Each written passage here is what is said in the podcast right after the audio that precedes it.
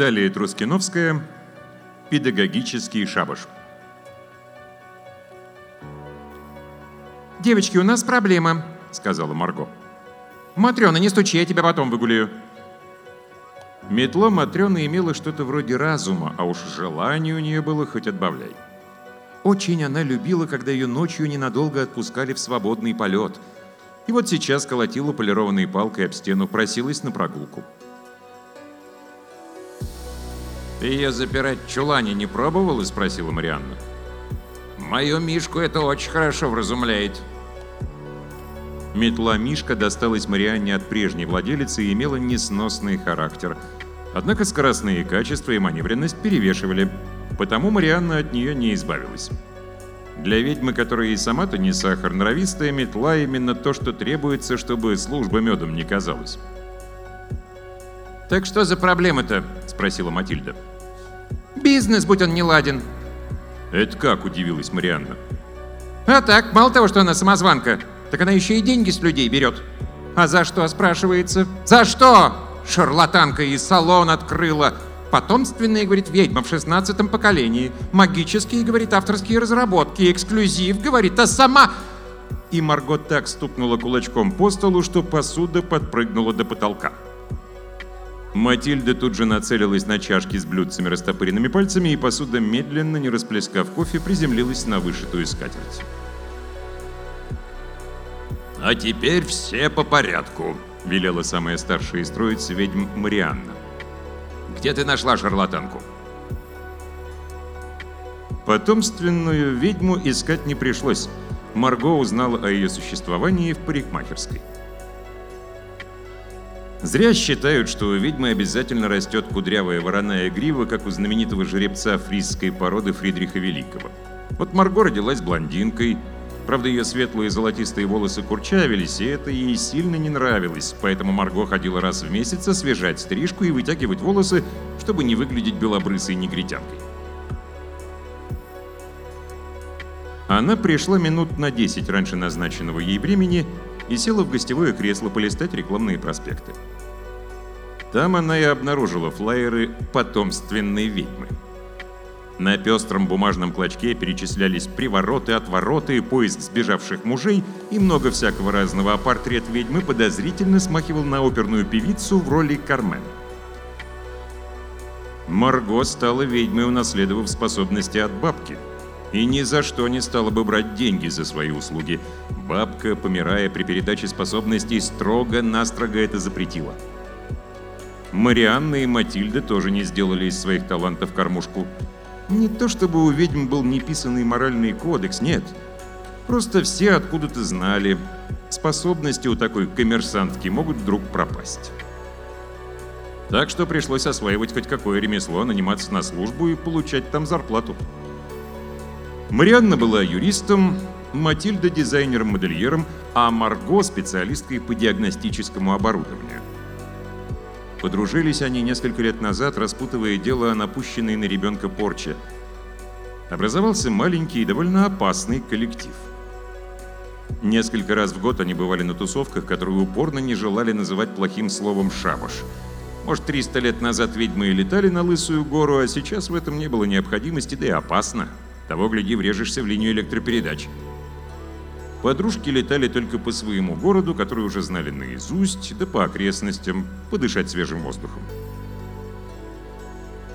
С виду это были обыкновенные молодые женщины, одетые не слишком броско. Марианна и Матильда закручивали длинные волосы в классический шиш на затылке, Марго носила короткую стрижку. Но когда они собирались вместе ради важного дела, о, тогда было лучше не заглядывать им в глаза особенно в минуты полета. Радужка становилась пронзительно изумрудной, а зрачки пульсировали и меняли форму, то делались вертикальными, как у кошки, то двойными, а все знают, как опасен человек с двойными зрачками. «Вот», — сказала Марго и положила на стол флаер. «Какая мерзость! Совершеннейшая безвкусица!» — воскликнула Матильда, имея в виду кошмарный флаер. «С этим надо что-то делать». Она же сбивает с толку бедных дурочек. Возвращение блудных мужей — это же золотое дно. Вернется муж или не вернется, уже не важно, если деньги получены.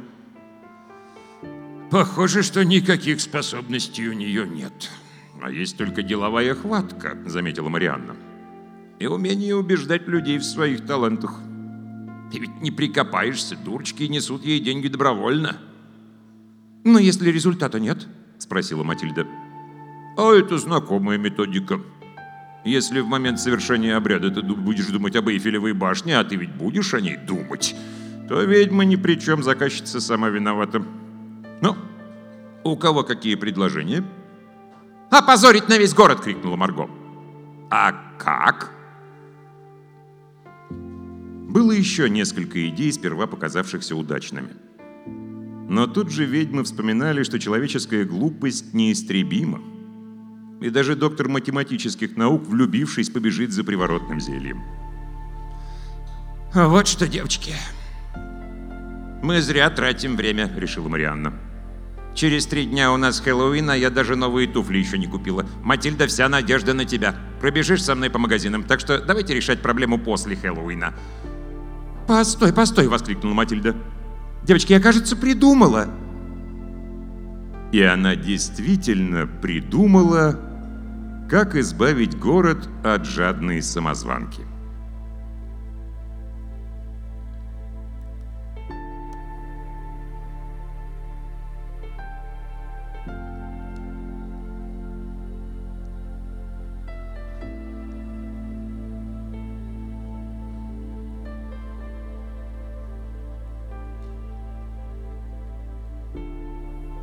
Наталья Петровна Пономарчук вылетела с работы формально за профнепригодность. Ее по знакомству устроили кассиром в большой торговый центр, а это для одинокой женщины без избыточного образования просто клад, а не работа. Зарплата, может, и невелика, но с пустой сумкой домой еще никто не уходил. Когда практически истекает срок годности у творога или сметаны, не возвращать же их на комбинат. Формально считается, что просрочка утилизируется, как неведомо, а фактически ее тут же разбирают сотрудники торгового центра. Обычно Наталья, притащив домой сумку с просрочкой, тут же обзванивала соседок и отдавала продукты за полцены. Ну, в самом деле, что значит для банки сметаны лишний день? Ничего с ней с этой банки не сделается и стояла в холодильнике или в холодной витрине. Конечно, больших доходов эта коммерция не приносила, но были и другие варианты. Наталья научилась красть и выносить всякую мелочь баночки с кремом, колготки, пакетики орехов. На этом ее и прихватили. Поднимать шум начальства не стало, тем более давних краж уже никак не доказать. Просто избавились от чересчур ловкого кассира. А как-то ведь жить надо. И питаться каждый день, и за съемную квартиру платить.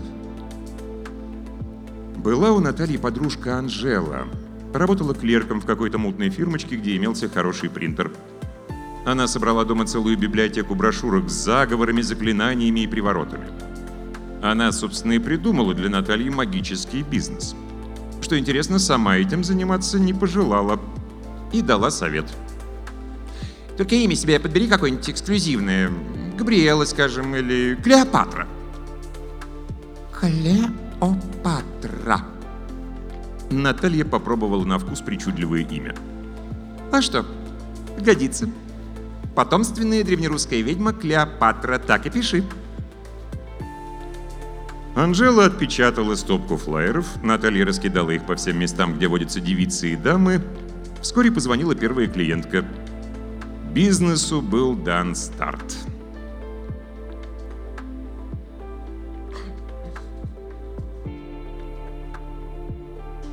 Особенным спросом пользовалось избавление от венца безбрачия – Наталья, успевшая в молодости побывать замужем, на этом основании считала себя знатоком мужских характеров. Кроме того, она умела прилаживаться к собеседнице, во всем с ней соглашаясь, а советы давала такие, что исполнить указания в точности было просто невозможно, и если муж не вернулся, то кто виноват? Сама клиентка и виновата. В конце концов, Наталья уверовала в свои магические способности. И накануне Хэллоуина собиралась устроить дома что-то вроде языческого обряда. Для него были закуплены остроконечная шляпа, черный балахон, стильное ожерелье, пластмассовая тыква со страшной рожей, свечи, квадратный метр паутины, а к ней черный плюшевый паук неимоверного размера, которого сама Наталья даже опасалась брать в руки. Принарядившись, она подошла к зеркалу и сама себе понравилась. Даже стало жаль, что ее в этом роскошном прикиде не видит клиентура. Еще Наталья купила здоровый кусок тыквы, чтобы запечь и торжественно съесть, полив медом. К тыкве она припасла водку, ликер блю курасау и лимонный сок, чтобы смешать коктейль. Было и печенье с нарисованными сахарной глазурью черепами и глазами. Словом, к празднику она приготовилась основательно. А поскольку самодельный обряд Наталья запланировала на полночь, то прямо в балахоне и остроконечной бархатной шляпе уселась смотреть сериал. При этом она грызла хэллоуинское печенье и прикладывалась к хэллоуинскому коктейлю. Он ей не очень понравился, но... Надо, значит, надо. «Ведьма я или не ведьма?» – спросила себя Наталья. И сама себе ответила «Да, крутая!» Еще бы не крутая, если за снятие столетней фамильной порчи платят десятки тысяч.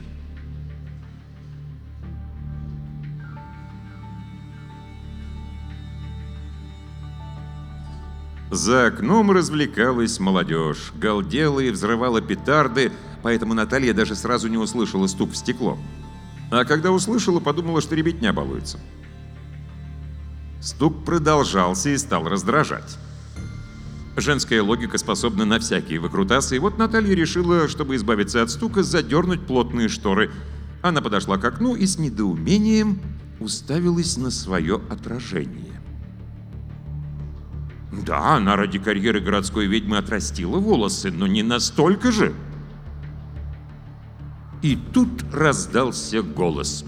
Но не за окном, нет. В голове у Натальи он раздался. «Отворяй ворота, принимай гостей!» – потребовал этот грубоватый, почти мужской голос. Ополоумев от страха, Наталья схватилась за телефон, но тот у нее в руке вдруг обернулся лягушкой, выскользнул и ускакал под шкаф. Вызвать полицию не удалось. Тогда Наталья, бормоча обрывки заговоров от нечистой силы, все же отворила окно. И в комнату вплыли одна за другой три украшенные ленточками метлы, на каждой по ведьме. Дальше было невообразимое. Три ведьмы в черных бархатных балахонах, соскочив с ездовых метелок, встали в ряд и разом поклонились Наталье. «Вот и славненько», — сказала та, что с грубоватым голосом по всему, видать, старшая. «И мы тебя признали, и ты нас признала. Так вот, драгоценная наша Клеопатрушка, мы к тебе с поклоном. Жили мы тут совсем дикие, необразованные, родились в лесу, молились к лесу, и вдруг выясняется, что ты объявилась. Да не простая, а древнерусская, нас словно камушком по темечку стукнуло. «Дождались, дождались!» — заголосила молоденькая белокурая ведьмочка. «Радость-то какая!» «Клеопатра, царица наша долгожданная, смилуйся над нами, дурами простодырами, будь у нас старшей!» Взмолилась третья ведьма и рухнула на колени. Это, если судить по лицу, было лет 30, а седые волосы странным образом придавали ей молодости. «Я... это... Вы вообще кто? Вы это...» Забормотала ошарашенная Наталья и вдруг с ужасом поняла. «Да это же настоящие ведьмы!» «Мы твои верные слуги!» Хором отвечали три ведьмы. «Позволь мне обихаживать твою красавицу!» Взмолилась белокул... белокурая ведьмочка. «Где она у тебя стоит?» Я в нее ленточки плету, я ее духами побрызгаю. Она у нас на Лысой горе самой нарядной будет. «Какую еще красавицу?» – спросила Наталья. «Метелочку твою», – вместо белокурой ответила темноволосая ведьма. «Нехорошо, если она понесет тебя на Лысую гору неприбранная. Вот смотри, моя Мишенька вся в зеленых ленточках, ей каждый прутик протерла. Вот у Марго, видишь, Матрена, у нее ленточки золотистые, Мурочки мы серебряные вплели.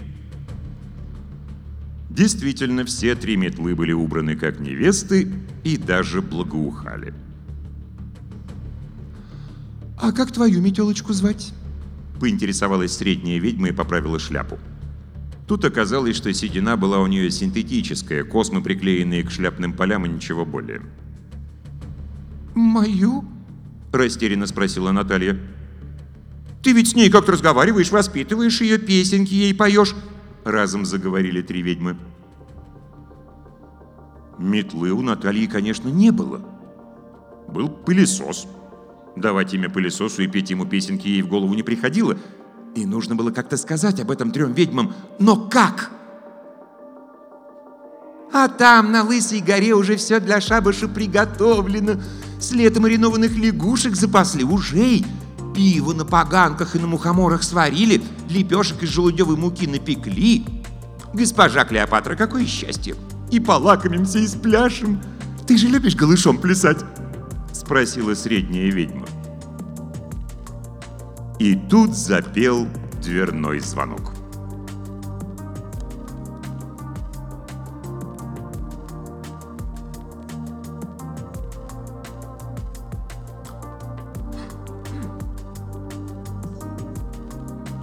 Что греха таить, был у Натальи дружок-сосед Витя, навещавший ее, когда жена уезжала в командировку или к своей мамочке на пару дней. С виду этот сосед был как раз таким, о каком мечтает обычная женщина. Высокий, крупный, плечистый, а что лысоват, так это мелочи. Как говорили Наталья и подружка Анжела, зато блохи не заведутся.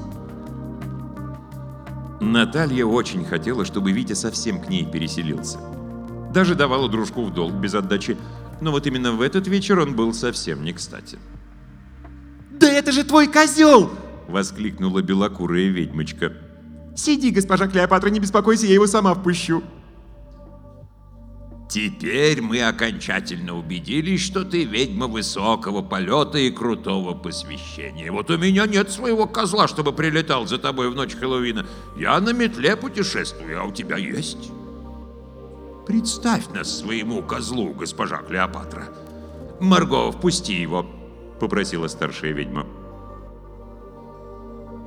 Наталья с ужасом стала припоминать. Действительно читала что-то про нечистую силу в козлином образе, что посещает ведьм. А с какой целью, даже вообразить страшно. Ведьмочка Марго бросила на стол остроконечную шляпу, поспешила в прихожую, и удержать ее Наталье не удалось.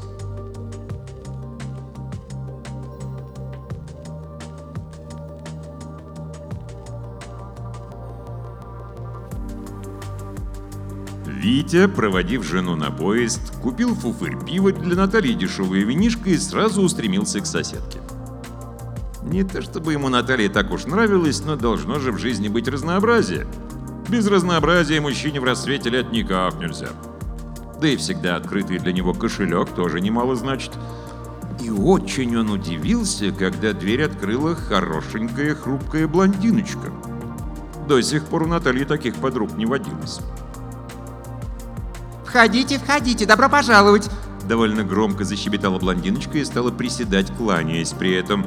Какая честь для нас, какая радость. Позвольте, позвольте, в такой вечер встреча с вами. Ручка, вцепившаяся в руку Вити, оказалась удивительно сильной. Он чуть ли не по воздуху влетел в комнату. Глубоко уважаемый козел. И тут блондиночка замолчала. Господин козел, садитесь, угощайтесь. Хрипловатым боском предложила брюнетка, чьи длинные распущенные космы встали вокруг головы дыбом и приподняли поля шляпы. Напитки! Матильда, прими напитки. Начнем праздник здесь, продолжим на Лысой горе. Да! Еле выговорил Витя и закашлялся. Он хотел спросить, Натаха, что тут у тебя творится? Но увидел лицо соседки и понял. Она лишилась последних остатков разума. На эту мысль Витю наводил ее наряд. Черный балахон, остроконечная шляпа, на шее ожерелье из черепов чуть ли не в натуральную величину. «Почтенный козел, позвольте...» Матильда, чье молодое лицо обрамляли фальшивые серебряные пряди, попыталась отнять у Вити пакет с пивом и винишком. «Какой вам козел!» — воскликнул возмущенный Витя. Козел-покровитель, козел-наставник, козел-друг сердечный. Разом ответили три подозрительные незнакомки. «Кто? Я?» Вите, конечно, было ясно, что речь о нем, но согласиться с козлиным комплиментом он никак не мог. Вы глубокочтимый козел. А когда вы обретете свой истинный вид, когда наша повелительница Клеопатра воссядет на вашу спину, когда вы понесете ее на лысую гору, мы будем сопровождать вас в полете. Сообщила старшая незнакомка. Для нас это огромная честь, господин козел, Добавила Матильда. прибыть на шабаш в обществе такого козла, да мы и мечтать не могли. Полет, полет, полет! Обрадовалась хорошенькая блондинка. Наконец-то мы увидим ваши позолоченные рога. «Натаха!» — взвыл Витя. «Да что тут у тебя?» Тут до него кое-что дошло, и в голове началась торопливая работа. Жена поводилась ездить к матери с женой раз в неделю скандала. Эти чертовки утверждают, что у него, Виктора Жеребцова, уже выросли ветвистые рога, да еще и позолоченные. И тут Наталья очнулась. Витя, Витенька, спаси меня! Закричала она. Забери меня отсюда! Однако Наталья Витю уже не интересовала. «Какие к черту рога!» — зарычал он. «Откуда? С кем-то моя спуталась! Кому она ездит? Говорите, а то...» Витя настолько одурел от страшного подозрения, что даже замахнулся на Матильду. Он не собирался бить женщину, пусть даже ведьму, он всего лишь замахнулся. Но три пары изумрудных глаз уставились на него с такой силой, что оттолкнули, и хорошо еще, что он всего лишь вмазался спиной в стенку. При виде его ошарашенной рожи три незнакомки дружно расхохотались и утратили бдительность. Наталья кинулась к Вите и вцепилась в него мертвой хваткой. Госпожа Клеопатра, окно открыто. Сейчас он примет свой природный вид. Держись за рога крепче. Ух, полетим! С этими словами старшая зловредная незнакомка оседлала метлу и взмыла под самый потолок. «Девочки, за мной! На Лысую гору!» Господин козел, мы вас снаружи подождем, но торопитесь. Костер на Лысой горе уже разожгли. Напомнила незнакомка с седыми космами. А хорошенькая блондиночка нахлобучила на себя огромную шляпу. Ко мне, Матрена! — приказала она. Метла подлетела и замерла в воздухе. Господин козел, не отставай. — велела блондиночка. «Хэллоуин! Хэллоуин!» С этим боевым кличем незнакомки вылетели в окно. «Какие рога! С кем моя спуталась?» Опомнившись, кричал им вслед Витя. А Наталья, вдруг осознав, что она соседу вовсе не нужна, села на пол и разрыдалась.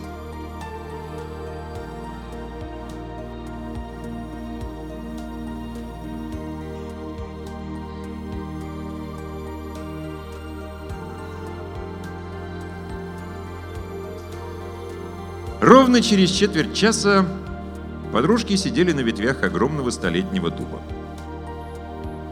Отлично Хэллоуин отметили, сказала Марианна. Давно я так не смеялась. Матильдочка, что там с деньгами успела? Вот.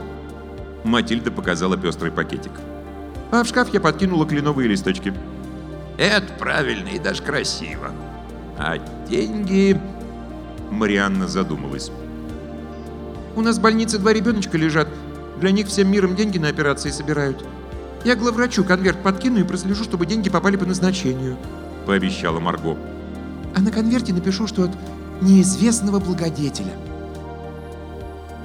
Но нужен завершающий аккорд, сказала Матильда. Будет, Твердо ответила Марианна. Больше эта госпожа Клеопатра людям голову морочить не станет. Так у нее же тут клиентура, напомнила Матильда. Опять к ней дурочки прибегут и деньги принесут. Дурочки-то прибегут. Марианна задумалась. Марго, ты у нас технически грамотная. сделай-ка этой Клеопатре билет в плацкартный вагон. И посмотри, когда поезда на Ключевск отходят. Блондинка потыкала пальчиком в экран смартфона и доложила. «Как раз есть ночной рейс. Поезд отправляется через час и 20 минут, так что брать?» «Да», — сказала Марианна. «Сделай это и возвращаемся. Нельзя оставлять на завтра то, что начато в Хэллоуин. Летим!» И они молча, поскольку все нужное уже было сказано, вернулись к Наталье.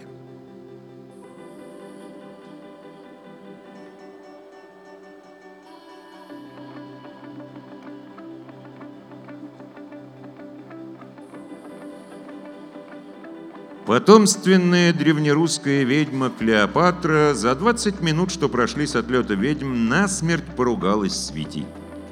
Она согласилась одолжить ему 5000 на погоню за неверной женой, но в кошельке осталась только мелочь, деньги были потрачены на подготовку к Хэллоуину. Наталья полезла в шкаф и обнаружила там завернутые в газетку кленовые листья. Витя поклялся, что даже не знал, где Наталья прячет сбережения. А она, понимая умом, чья это работа, должна была на ком-то сорвать злость. И вылетел Витя из квартиры, а вслед ему неслось «Козел! Козел! Козел!» Когда дверь хлопнула, Наталья разревелась. Ее мир рухнул. Денег нет, мужчины нет. Есть только дорогие тряпки и кое-какое золотишко. Без золотых украшений потомственной древнерусской ведьме никак нельзя. Входная дверь лязгнула и крякнула. Наталье показалось, Витя вернулся. Но в комнату вошли три женщины.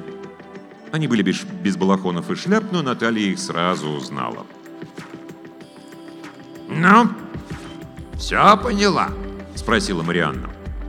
«За что?» — трагически воскликнула Наталья. «За вранье», — ответила Матильда. Ее седые космы были выброшены на помойку вместе со шляпой, а рыжая грива падала на плечи. «Мы изгоняем тебя из этого города», — сказала Марианна. «Вот и билет на поезд тебе купили. Вреда от тебя было немало, но сегодня твоя карьера ведьмы кончилась». «Как вреда? Какого вреда? Я же мужей в семью возвращала, женихов невестам и вообще...» Тут Наталья принялась перечислять свои достижения на магической почве. «И сколько мужей ты вернула?» — спросила Марго. «Молчишь. Деньги ты зарабатывала и ничего больше». «Так это ж долгая история, несколько ритуалов!» — начала была Наталья, но три ведьмы расхохотались. «Кому ты врешь? Ладно, собирайся», — приказала Марианна. «Как же я?» — жалобно спросила Наталья. «Куда же я?» «Домой», — преспокойно ответила Марианна. «У тебя в городе Ключевске матушка одна в двухкомнатной квартире проживает. А матушка уже в годах, болеет, и уход нужен. Сейчас за ней соседи смотрят, и это при живой дочери». «Когда ты у матери в последний раз была?» — возмутилась Матильда. Марго же решительно открыла шкаф самозванки и принялась выкидывать оттуда одежду. «А где дорожная сумка?» — спросила она. «Должна же где-то быть». Матильда же заглядывала во все углы и закоулки, где только могла прятаться стопка книжонок с доморощенной магией. И она эту стопку нашла. Все-таки три ведьмы не были злобными чудовищами. Они собрали Наталью в дорогу за свой счет, и сумку на колесах ей купили, и билет на поезд взяли, и такси вызвали, и три с половиной тысячи выдали для начала должно хватить, а потом пусть устраивается хоть уборщицей. Более того, убедились, что самозванка действительно уехала.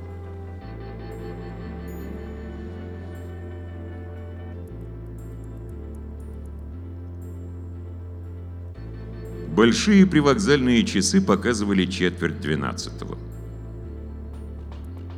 «Уже достаточно темно», — сказала Марианна. «Можно лететь. Где наша красавица?» «В парке сейчас вызову», — ответила Марго и тихо свистнула. Через несколько минут Матрена, Мишка и Мурка аккуратно приземлились возле хозяек. На Лысую гору?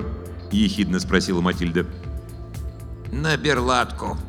Там на берегу можно развести костер. И они развели на речном берегу костерок.